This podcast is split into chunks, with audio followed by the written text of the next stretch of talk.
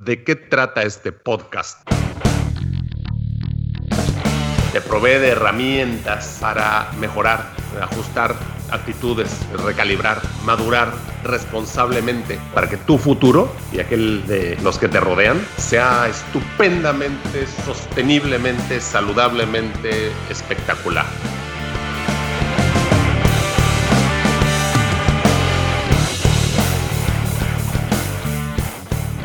Carnal. Hemos entrado en otro mundo, ¿eh? en otra dimensión. La dimensión desconocida.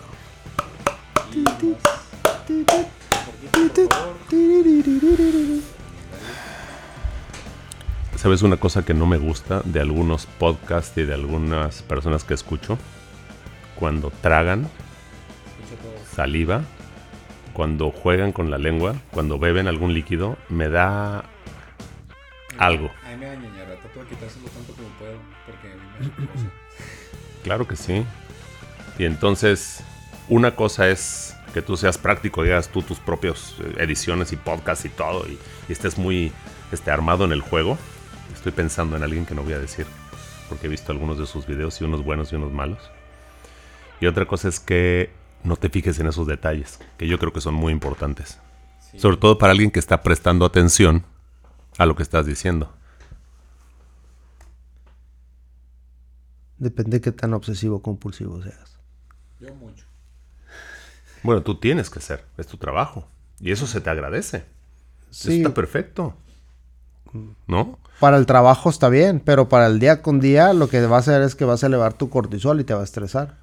Cosas insignificantes. O el no hacerlo es lo que te eleva tu cortisol y por eso prefieres hacerlo para estar dentro de.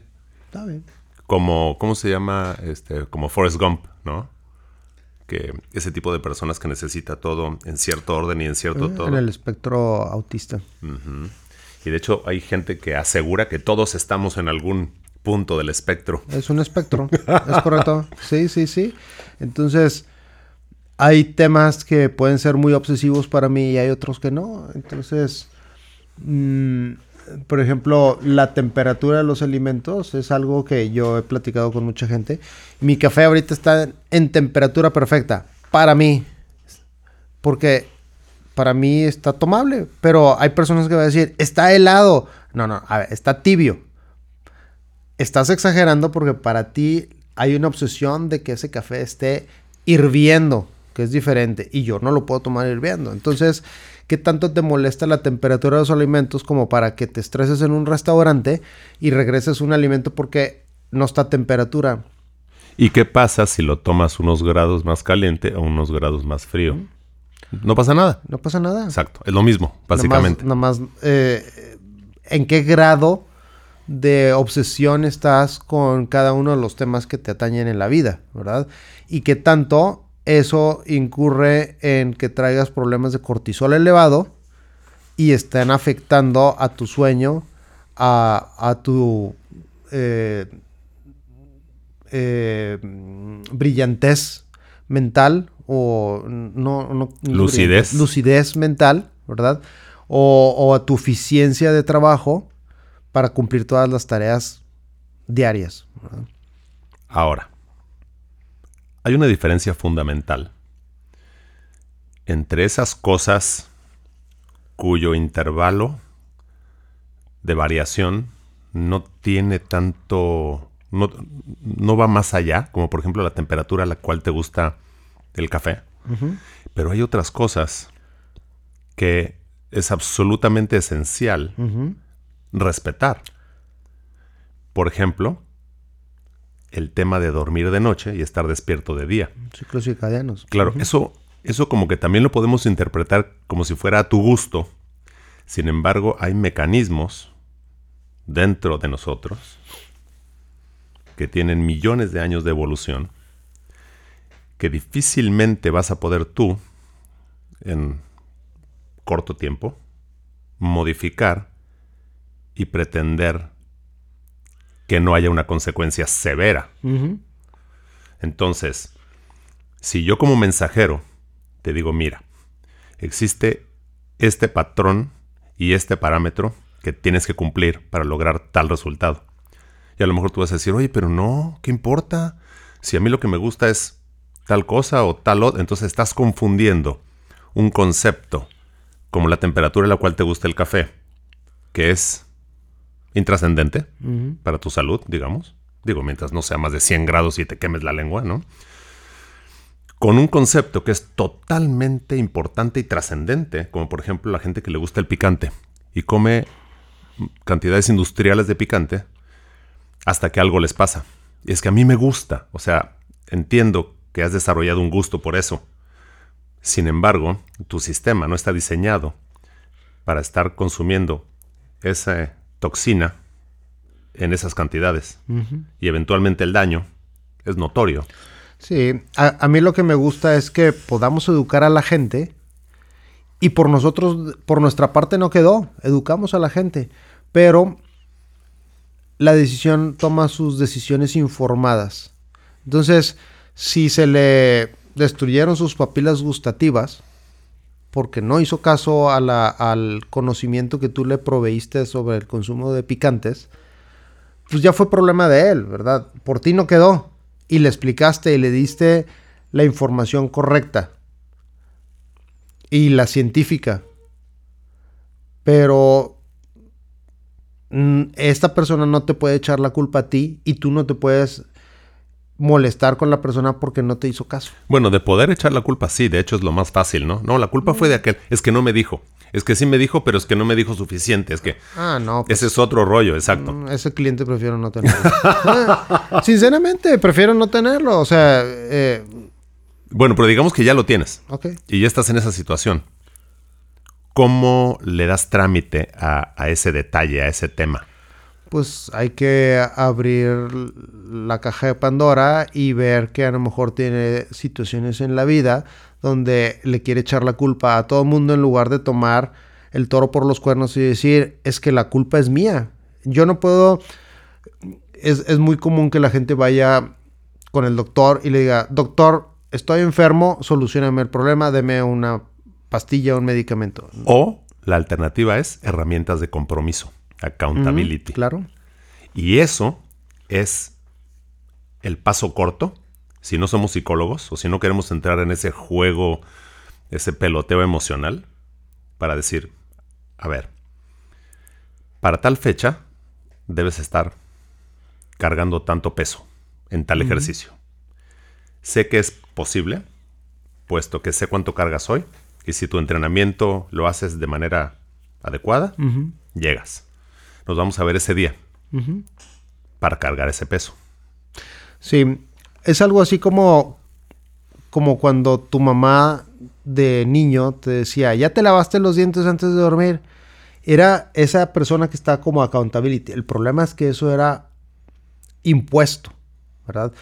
Pero cuando un paciente o un cliente te llega y quiere cumplir ciertos objetivos, ya es voluntario.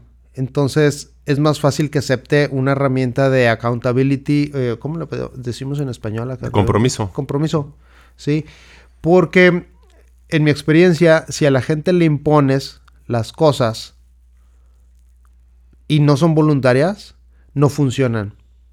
La persona tiene que querer hacerlo y él debe de pedir y exigir esa, esa herramienta de compromiso para que pueda lograr los objetivos. El pago por adelantado es una herramienta de compromiso. Ah, es una herramienta financiera. Pero es una herramienta de compromiso.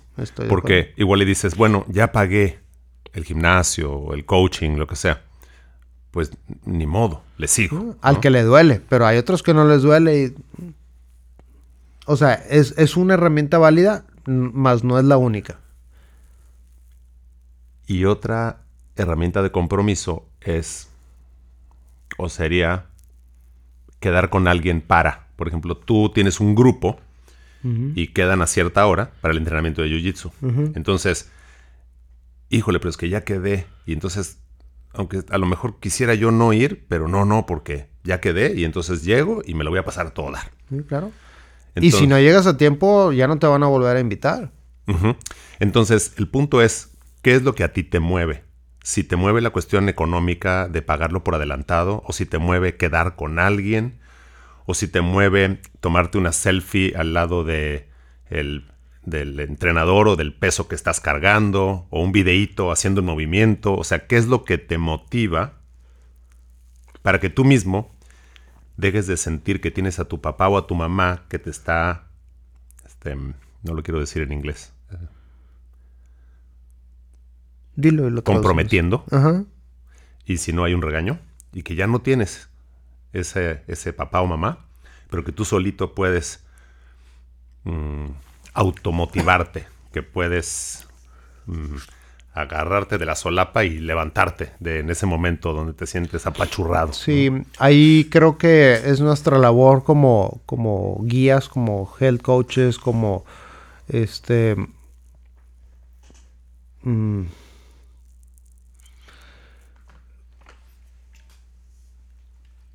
como proveedores de este servicio de salud, encontrar qué es lo que motiva a cada uno de los clientes y pacientes para darle las herramientas adecuadas de compromiso. Yo desde hace más de 20 años que hago esto, de las primeras cosas que le pregunto a la persona que tengo enfrente es, ¿en qué te puedo ayudar? Quitando todo lo mío del medio, o sea, ¿en qué te puedo ayudar a ti? O sea, ¿por qué estamos aquí? Mm. Ah, no, es que fíjate que tal cosa, fíjate que tal otra. ¿Les preguntas el nivel de compromiso que tienen? No, eso se ve a través de los pagos. Lamentable o, o desafortunado o afortunadamente, el pago es una forma de valorar y de comprometerte y es algo que todos este, Pero, pero conocemos, ¿cómo ¿no? le haces con la gente que tiene dinero de sobra y pues aunque pagó no es suficiente esta herramienta de, de- hacer el pago?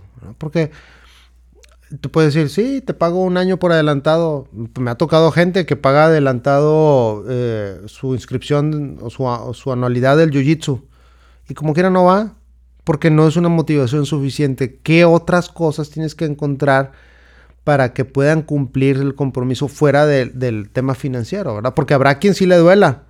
Una vez, eh, perdón, eh, voy a terminar la idea. Una vez platicando yo con una persona muy joven que está yendo a entrenar,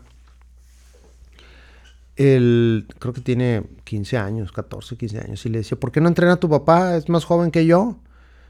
Este, no, sí, sí le gusta entrenar, pero no tenemos acceso económico para pagar dos clases. Entonces, para esa persona sí es importante el compromiso financiero. Y ese niño está ahí todos los días de la semana.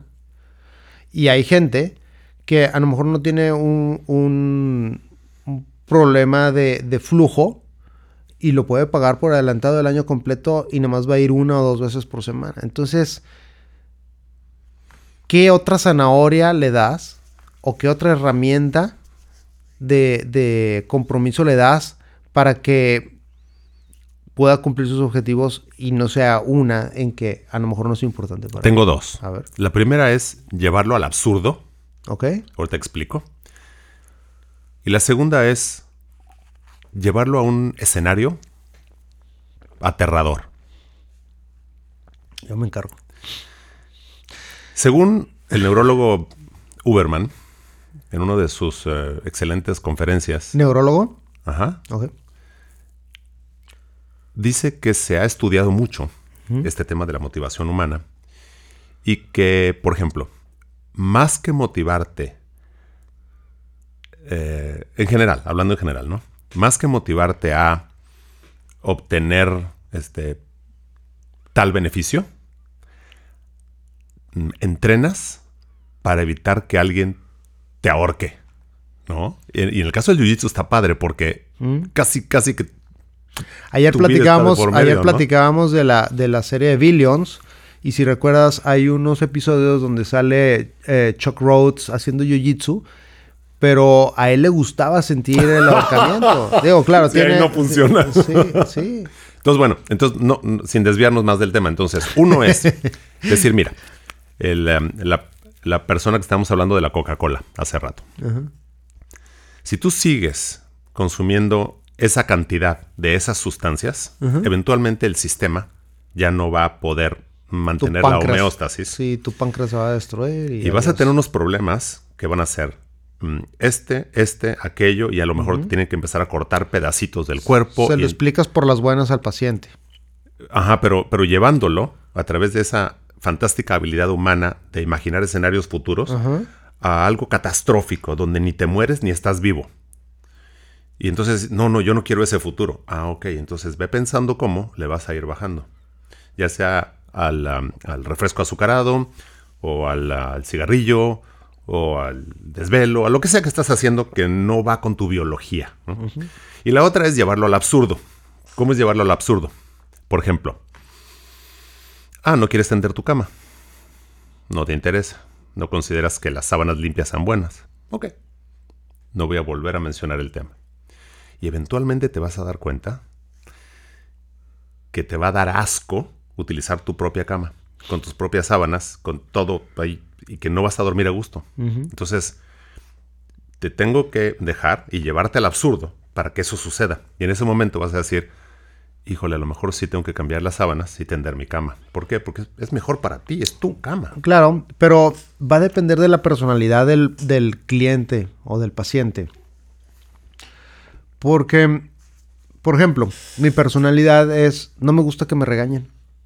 Entonces yo evito el conflicto porque no quiero que me vayas a regañar. Entonces hay ciertos argumentos de, de compromiso que no van a funcionar. Pero porque te sientes muy bueno como para que no la riegues, porque cuando alguien te llama la atención es porque no fuiste suficientemente bueno de acuerdo a tus estándares, que es algo que me pasa a mí. Yo ya, yo lo he desmenuzado a ese grado de decir, a ver Arturo, ¿qué es? O sea, ¿por qué? Pues porque yo como me siento muy perfectito, cuando cometo un error y alguien me lo hace notar, me siento mal. Claro, es entonces, parte del ego. Entonces, eh, ego, soberbia, que ayuda, porque entonces soy mi propio control de calidad. Y estoy lavando un traste y lo lavo dos, tres veces para que quede perfecto. Y no es obsesión compulsión.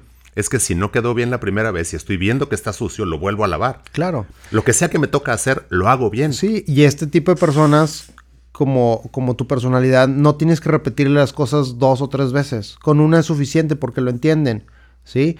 Pero hay otros que no, y les va a valer y tienes que ir al absurdo. Entonces, ¿Y entonces el error cuál es? El error que yo he cometido muchas veces, y ya no quiero cometerlo, es pensar que la gente piensa como yo, o que entiende como yo lo entiendo. Claro.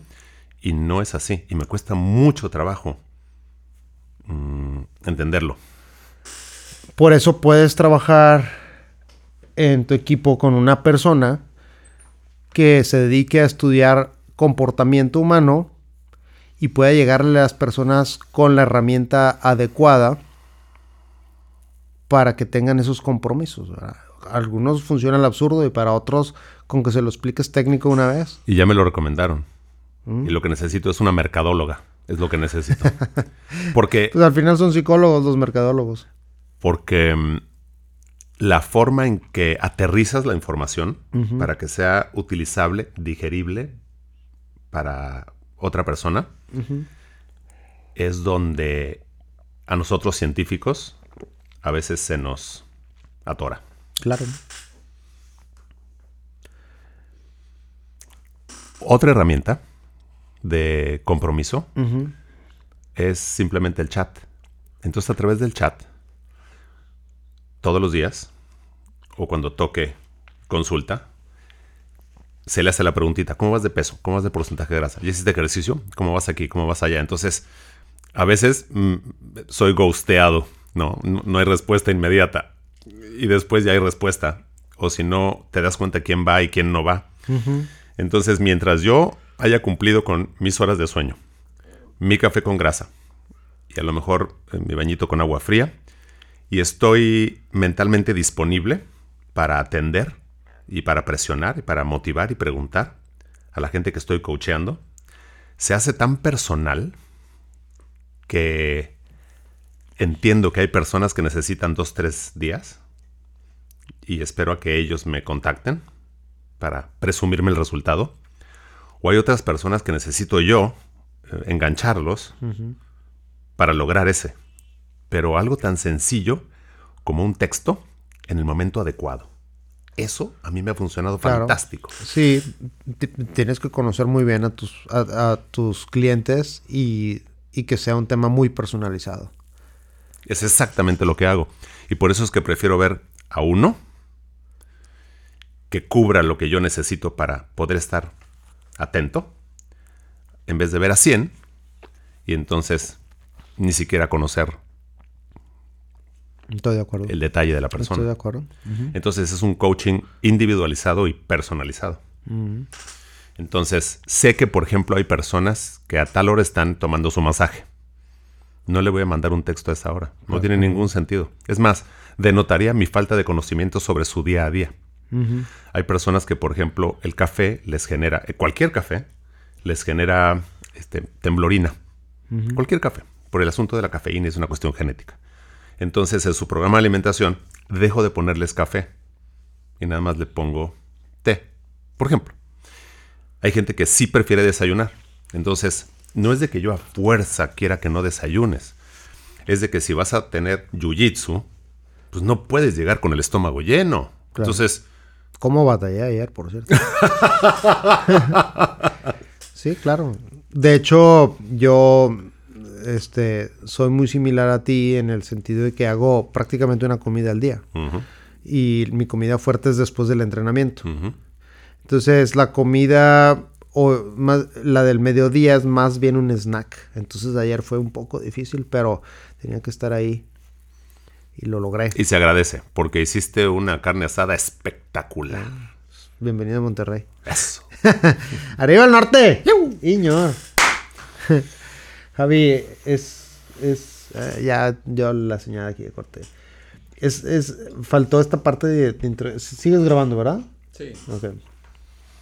Es, es muy, muy bonito poderte tener enfrente, Arturo, y poder grabar juntos en el estudio, porque durante estos ah, años, este, que ah, lo hacíamos gracias a la tecnología por, por medios electrónicos y internet y digitales, este, la dinámica aquí en el estudio es muy diferente. Sí lo es, sí lo o- es. ojalá se pueda seguir haciendo. Muchas gracias. Sí, lo que quiero es, como te decía, venir cada mes a Monterrey y tener todas las grabaciones en persona. No nada más funciona mejor así, persona a persona, frente a frente, sino que a mí me evita un trabajo mental de estando en mi hábitat, salirme de ese hábitat, imaginarme que estoy aquí, como si fuera un holodeck del, de Star Trek, y entonces empezar a hacer el trabajo. Me es mucho más fácil hacerlo aquí que hacerlo a distancia. Es lo que me estoy dando cuenta en este momento, ¿no? Porque estás dedicado 100% a esto y no tienes las distracciones de la casa. Es, es como cuando estamos grabando y pues pasa el camión de la basura Ladra y el el perro. perro. ladra, sí. Tocan la puerta. Exacto, y pues estas personas no entienden que yo estoy ocupado haciendo una grabación. Sí. Entonces, definitivamente, eh, estar enfocado 100% a la tarea que... Nos atañe y creo que la calidad va a subir de una manera exponencial. Totalmente de acuerdo. Lo cual nos lleva a comentar, platicarles sobre la idea que estamos peloteando, que es un curso de biohacking para cincuentones y cincuentonas, Ajá. que es donde estamos nosotros. Entonces, con nuestras vivencias y nuestro conocimiento, entendiendo dónde estamos y lo que la gente piensa y espera de un cincuentón o una cincuentona, poderle dar la vuelta y funcionar como una persona de la mitad de la edad.